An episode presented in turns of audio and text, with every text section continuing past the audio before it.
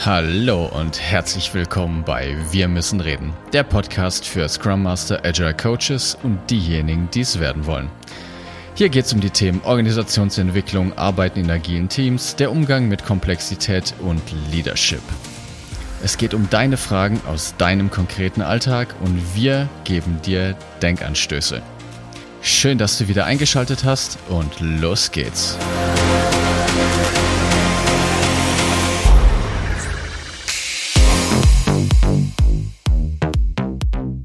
Herzlich willkommen, schön, dass du auch diese Woche wieder eingeschaltet hast zu einer neuen Folge und an meiner Seite natürlich wieder der liebe Martin. Hallo Martin.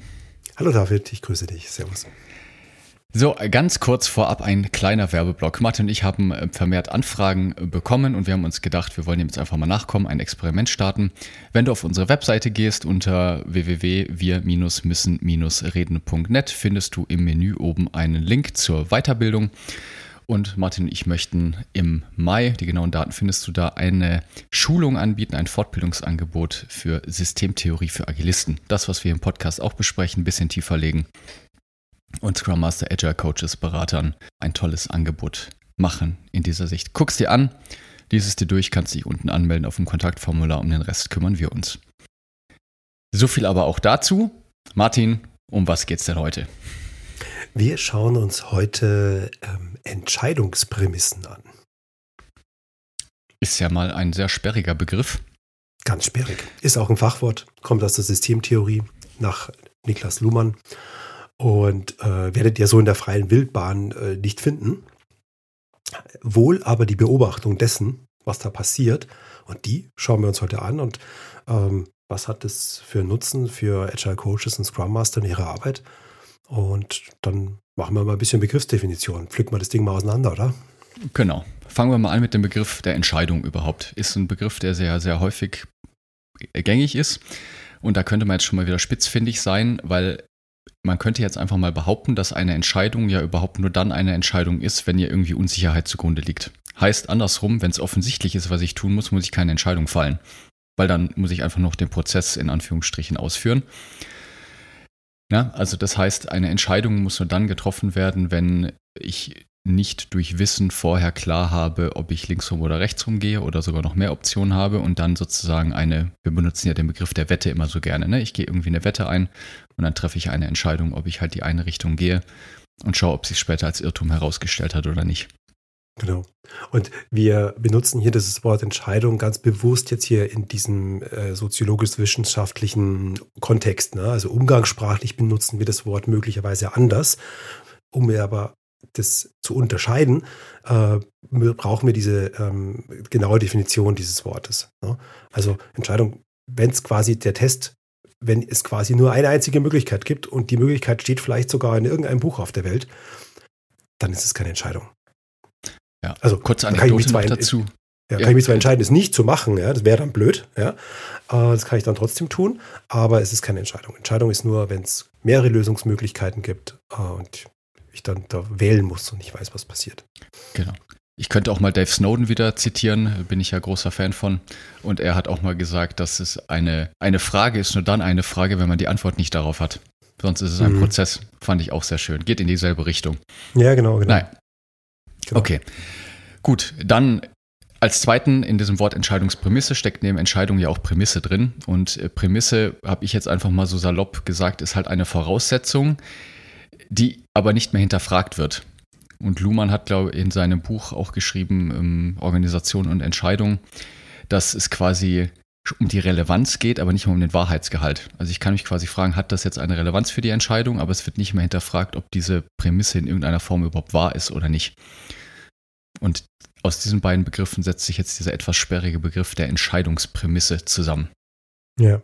Und ja. obwohl diese beiden Wörter ein Wort bilden, ja, ähm, ist es dennoch so, dass sie weder logisch noch kausal in einem Verhältnis oder einer Beziehung stehen. Also wenn wir sie mhm. denken, müssen wir sie quasi getrennt denken, diese beiden Dinge. Ne? Ähm, ich ähm, nehme da mal ganz gern die Analogie her von ähm, einem Park. Ja, das habt ihr bestimmt schon beobachtet. Im Park gibt es Wege, die sind betoniert oder gestreut oder wie auch immer. Und das ist sozusagen ähm, äh, die Idee, die Prämisse, was wir, wie wir diese Wege benutzen sollen. Ja? Und wenn wir dann beobachten, wie sich die Leute entscheiden, dann sehen wir plötzlich so quer irgendwie äh, Trampelpfade, ja, die, die so Abkürzungen gehen oder auch irgendwie ganz komische Dinge über den Baum rum oder was auch immer. Und diese Wege ähm, sind quasi Symbol der Entscheidung von Menschen. Also mhm. sie entscheiden sich bewusst eben nicht diesen Weg zu gehen. Ähm, und daher ähm, sind diese beiden äh, Begrifflichkeiten nicht aneinander gekoppelt. Ja. Ist übrigens auch ein tolles Projekt. Ich glaube, ich weiß ich nicht genau, müsste ich nochmal nachgucken. Ich glaube, in Schweden wurde das tatsächlich gemacht, weil das, dieser Park ein, ein tolles Beispiel ist, wie man ein Problem auf unterschiedliche Arten und Weisen angehen kann, wenn man das komplex denkt, also davon ausgeht, dass es ein komplexes Problem ist, das die Schweden damals gemacht haben, haben sie eben die Wiese sozusagen stehen lassen und haben erst Leute drauf geschickt und haben geguckt, welche Wege gegangen werden mhm. und haben dann anschließend auf die Wege die Betonpfade gesetzt. Genialer ja. Ansatz. Andersrum, Deutschland typisch, ne, man macht halt irgendwie schöne gerade Linien und rechte Winkel und überall, damit das alles schön sauber aussieht. Und drei Monate später sieht man, dass die Leute überall lang laufen und nicht über die Betonwege, die, die halt angelegt wurden. Ja, genau. Ja. Und diese, diese, diese Entscheidungen, die sind ja auch hochdynamisch. Ne? Das ist nichts, was fix ist. Weil in dem Moment, wo sich in einem Park ein Trampelpfad bildet, ab einer gewissen Größe, ist es ja für mich schon auch wieder eine Vorgabe. Ja? Richtig, ja. Der, der, der Pfad spricht jetzt zu mir auch so, ja, geh diesen Weg. Andere Leute haben das gut gefunden. Machst du das auch? Ja.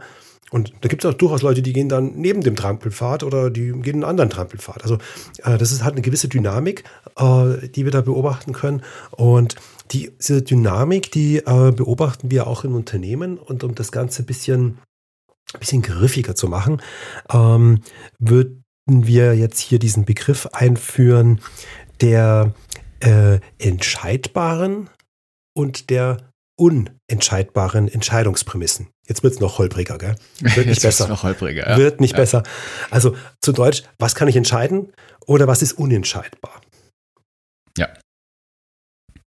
Genau. Und entscheidbar sind eben Strukturelemente in einer Organisation. Sachen, die ich relativ leicht durch zum Beispiel auch formale Macht ändern kann. Das können eine äh, Dienstwagenregelung sein, das können Reiserichtlinien sein, das können mh, mm, Abteilungsgrenzen sein, das können die Regelungen sein, wie man mit Essen umgeht beim Mittagessen. Das sind Sachen, die ich einfach durch, durch Organisation des Systems selbst ändern kann.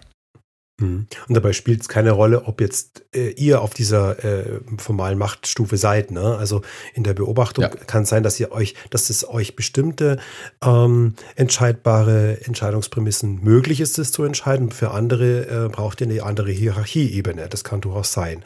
Also das heißt jetzt nicht, müsst ihr euch nicht auf euch beziehen. Ne? Und vielleicht noch mal ein ganz praktisches Beispiel. Ne? Also äh, bei dem Fußballstadion. Ne? Da kann ich entscheiden, wie viele Leute reinkommen, wie die Blocks aufgeteilt sind, äh, wie viel Prozent das Bier hat, ja, äh, wie viel Zuschauer ich reinlasse. Das kann ich alles entscheiden. Wie die Stimmung wird beim Spiel, kann ich nicht entscheiden. Ja. Auch das Ergebnis des Spiels kann ich nicht beeinflussen. Zumindest als Zuschauer nicht. Ja, ja genau. Oder wir wissen es nicht, ja. Also ja. das sind Dinge, die entscheidbar sind und unentscheidbar. Und warum wir darauf Wert legen, weil das natürlich in der Konsequenz wir jetzt fragen müssen, was hat denn diese theoretische Beobachtung, was hat es denn mit ähm, Organisationen zu tun und was hat es für die Arbeit als Scrum Master für eine Konsequenz? Ja, äh, ganz kurz noch, weil wir das jetzt im Organisationskontext nicht ganz äh, konkret noch gesagt haben. Unentscheidbare mhm. Entscheidungsprämissen, da wird, ich weiß nicht, leider wäre jetzt eine Wertung, aber es wird oft sehr viel auf unentscheidbare Entscheidungsprämissen eingegangen, wie zum Beispiel Mindset-Entwicklungsprogramme, Werte-Workshops, mhm. Feedback-Runden, Kultur. Kultur ist eines der ganz riesen Themen, die einfach unentscheidbar sind, weil sie letztendlich einfach nur das Ergebnis der vergangenen Entscheidungen sind. Er ist der Spiegel einer Organisation. Kann ich halt nicht willentlich entscheiden. Ja. Also so Luhmann auf jeden Fall. Ja. ja. ja. Also genau. Und, und das, ihr erkennt es, ne? Also das ist so wie, ja, also wir haben jetzt einen neue Werte-Workshop gemacht im, in der Führungsrunde und wir haben jetzt da so eine Liste an, an Werten und im Übrigen steht da immer dasselbe drin. Ne? Also äh, so Beispiel Vertrauen steht da meistens immer drin. Ne? Und wir, wir vertrauen uns jetzt alle, ne? Und so. Und äh, dass wir uns vertrauen, das ist eben nicht kausal herstellbar. Ja, das, ja. das geht nicht. Ja, ich kann nicht vertrauen, weil das ist ein Gefühl. Ja, das ist, äh, funktioniert nicht. Ja, und Menschen wissen da ganz genau, wie ihre Gefühle sind. Ne? Also zwischen Hunger und Durst können sie relativ gut unterscheiden, das wissen sie halt. Und ob sie jemandem vertrauen oder nicht, wissen sie auch. Ja. Das kann ich nicht als Management-Order rausgeben. Wohl kann ich aber die Strukturen verändern.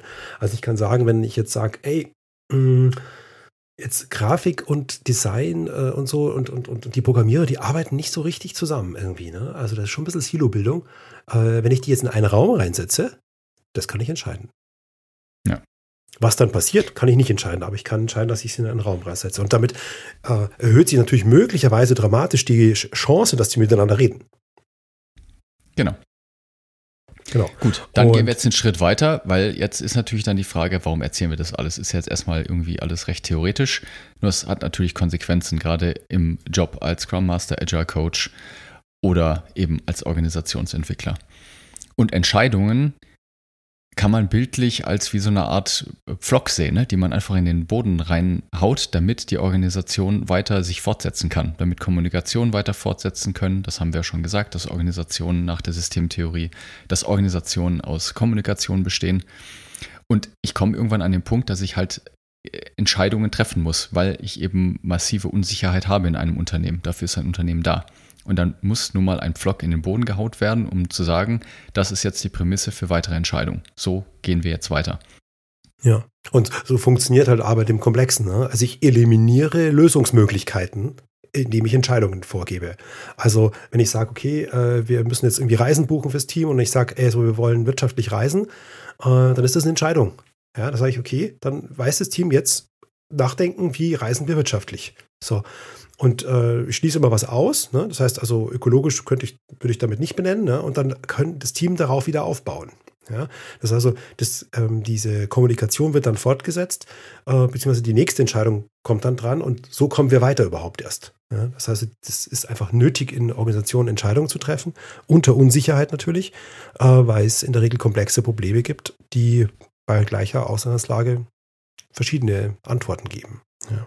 Ja, und Luhmann sagt ja auch so schön, dass eine Organisation, die, ich glaube, er hat gesagt, die Manifestation von Paradoxie ist. Also das ist der ja. Riesenvorteil, den eine Organisation im Gegenüber einzelner Personen hat, weil sie eben mehrere Sachen gleichzeitig ausführen kann. Das ist ja der Riesenvorteil.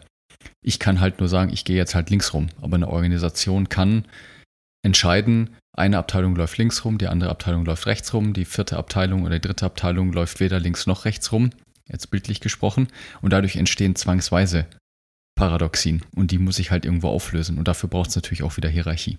Aber das ist Ganz dann nochmal genau. ein anderes Thema. Ja. Ja, und äh, jetzt haben wir die organisationale Ebene äh, betrachtet und beleuchtet und äh, jetzt kann man natürlich auf die Teamebene gehen, wo äh, viele Scrum Master ähm, ihre Wirkung entfalten. Und da kann man natürlich auch Ableitungen treffen. Ne? Also das heißt, also wenn ich, wenn ich quasi äh, wenn es quasi unentscheidbare Entscheidungsprämissen wie äh, Gefühle, äh, Vertrauen, Lieblingsfarbe etc. gibt, macht es halt wenig Sinn, da seine Energie reinzustecken. Ja? Mhm. Das heißt, also ich kann natürlich, wenn ich Interventionen mache, kann ich das schon probieren, den, die neue Lieblingsfarbe in, in der Früh einzumassieren ja, und sagen, okay, denkt bitte, ne, Orange ist jetzt eure neue Lieblingsfarbe oder Blau oder was auch immer. Und äh, das funktioniert nicht. Das heißt, ihr konzentriert euch im Prinzip auf die entscheidbaren Entscheidungsprämissen. Also was kann ich entscheiden? Wo sitzen die? Wie arbeiten die zusammen? Welche Software nehmen die? Welches Board nehmen wir? Wie sehen die Meetings aus? Wie ist die Struktur?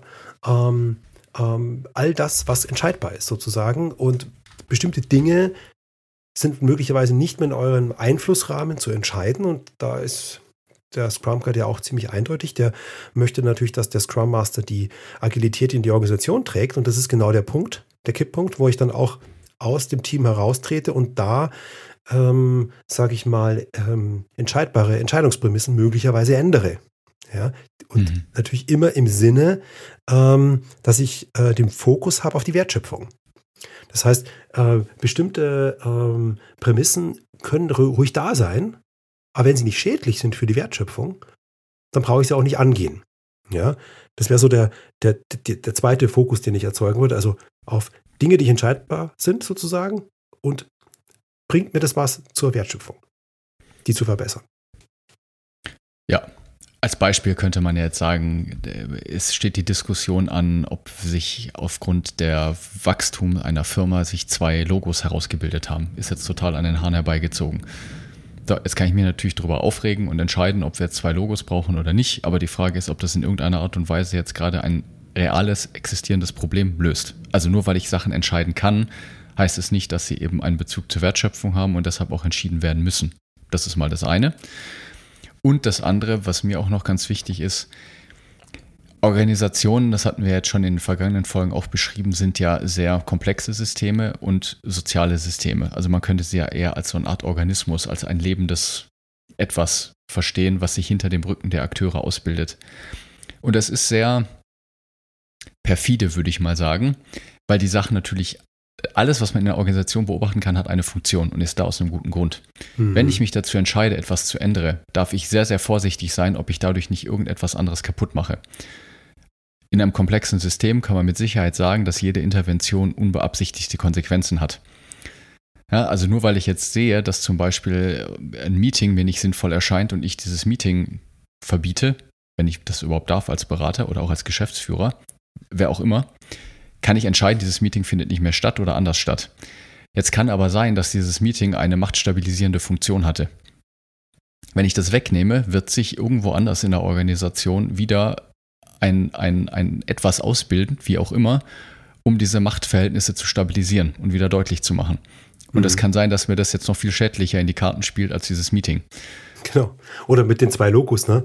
Also nehmen wir mal an, äh, nach innen regt sich wer auf, hat sie fix, jetzt müssen wir da mal zwei Logos in die PowerPoints rein, ist doch doof und die beißen sich vom Farbschema und was nicht alles, ja.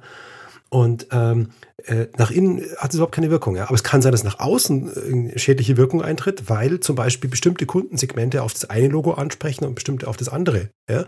Weil sie damit irgendwas anderes verbinden. Wenn ich jetzt eins wegstreiche, verliere ich Kunden. Ja? Äh, und da muss ich halt immer genau schauen, ähm, was, was passiert da, das beobachten. Ja? Rauskriegen, warum gibt es denn zwei Logos, das hinterfragen. Also nicht alles, was man äh, augenscheinlich erst als Verschwendung oder irgendwie ineffizient oder was immer sieht, ja, muss auch geändert werden. Ja, also wir müssen da immer die Wertschöpfung im Auge behalten und die hilft uns immer bei, bei dieser Beantwortung der Fragen. Soll ich jetzt die zwei Logos wegnehmen? Darf ich dieses Meeting verändern? Ähm, brauche ich das für irgendwelche Strukturen, die intern sind und so weiter? Also da muss man mit Bedacht vorgehen und natürlich die Organisation dadurch gut beobachten. Ein Mittel, um solche ähm, äh, sag ich mal, organisationalen Beobachtungen mit dem Team zu machen, äh, bietet euch zum Beispiel dieses Spiel äh, Play Change. Äh, den Link packen wir euch in die mhm. Show Notes. Ähm, da könnt ihr mit eurem Team das üben, eure Organisation bei solchen, solchen Praktiken und, und Wirksamkeiten und was das bedeutet, wenn man das jetzt weglassen würde, äh, zu überlegen, hey, was heißt denn das, wenn wir das weglassen und mal schauen, ist denn die überhaupt schädlich oder nicht? Ja. Ähm, ich gebe euch ein Beispiel, also wenn man jetzt mit einem Team zum Beispiel zusammensitzt und ähm, eine Firma hat zum Beispiel eine Regelung mit, mit äh, die Reisezeiten müssen 50 Prozent gebucht werden, ja, zum Beispiel. Ja, und dann denkt man sich ja, oh, das ist jetzt aber nicht so gut, vielleicht ist das sogar gesetzlich irgendwie blöd oder so, oder ich, ich mag, ich finde es auch unfair den Mitarbeitern gegenüber, lass uns das doch mal angehen hier, dass wir da mal 100 Prozent reinschreiben können. Ähm, ja, dann muss man halt nochmal hinschauen. Vielleicht haben die Mitarbeiter einen Hack gefunden, wie sie das umgehen und diese schädliche Wirkung für die Mitarbeiter, diese nur 50% Reisezeit buchen, quasi unschädlich machen. Ja, also, mhm. was könnte es sein? Keine Ahnung, dass es eine Vorgabe gibt, wenn ich, wenn ich äh, äh, quasi Dokumentation mache, äh, interne, dass ich 50% buchen darf oder irgendwas lerne, irgendwie 50% buchen und ich stack das miteinander. Ja, dann tut er während der Fahrt irgendwie Podcast hören und dann darf er auf einmal 100% buchen. Ja? Und dann ist in diesem Fall das quasi zwar noch diese schädliche Wirkung dieser, dieser Regel da, aber die äh, Organisation hat sie entschärft. Ja, so. Und da muss ich jetzt als Scrum Master oder als Organisations- und Teamentwickler sehr aufpassen, äh, weil da stecke ich Energie rein, wo es gar nicht nötig ist. Ja, oder noch schlimmer, ich trete dann irgendwelche anderen Sachen los, die davon betroffen sind, die ich gar nicht will. Also daher ähm, empfiehlt sich das mit dem Team in so einem gefahrlosen Raum äh, von, einem, von, einem, Workshop oder was mal ein bisschen zu üben und zu hinterfragen. Und das Play Spiel Play Change hilft euch dabei. Ja, ist ein super Spiel, haben wir selber auch schon ausprobiert. Da kommen tolle Diskussionen bei raus, kann man viel bei lernen. Wir packen den Link in die Show Notes. Und dann sind wir auch schon durch für heute. Ganz genau. Ihr habt jetzt gelernt, ja. ähm, wie so eine ähm, ähm, Prämisse funktioniert. Ihr könnt sie jetzt beobachten. Äh, ihr habt äh, die Unterscheidung äh, quasi gelernt, dass es da welche gibt, die man entscheiden kann und welche nicht. Und wie ihr als Scrum Master da wirksam sein könnt. In diesem Sinne, bis dann. Eine gute Woche. Bis dann. Ciao, ciao. Das war der Podcast Wir müssen reden. Wenn du eine Frage stellen möchtest oder auch einfach wissen möchtest, welche Fragen wir als nächstes beantworten, wann die nächsten Live-Sessions stattfinden oder wann wir Sonderveranstaltungen anbieten, das alles erfährst du auf unserer Webseite wir-müssen-reden.net.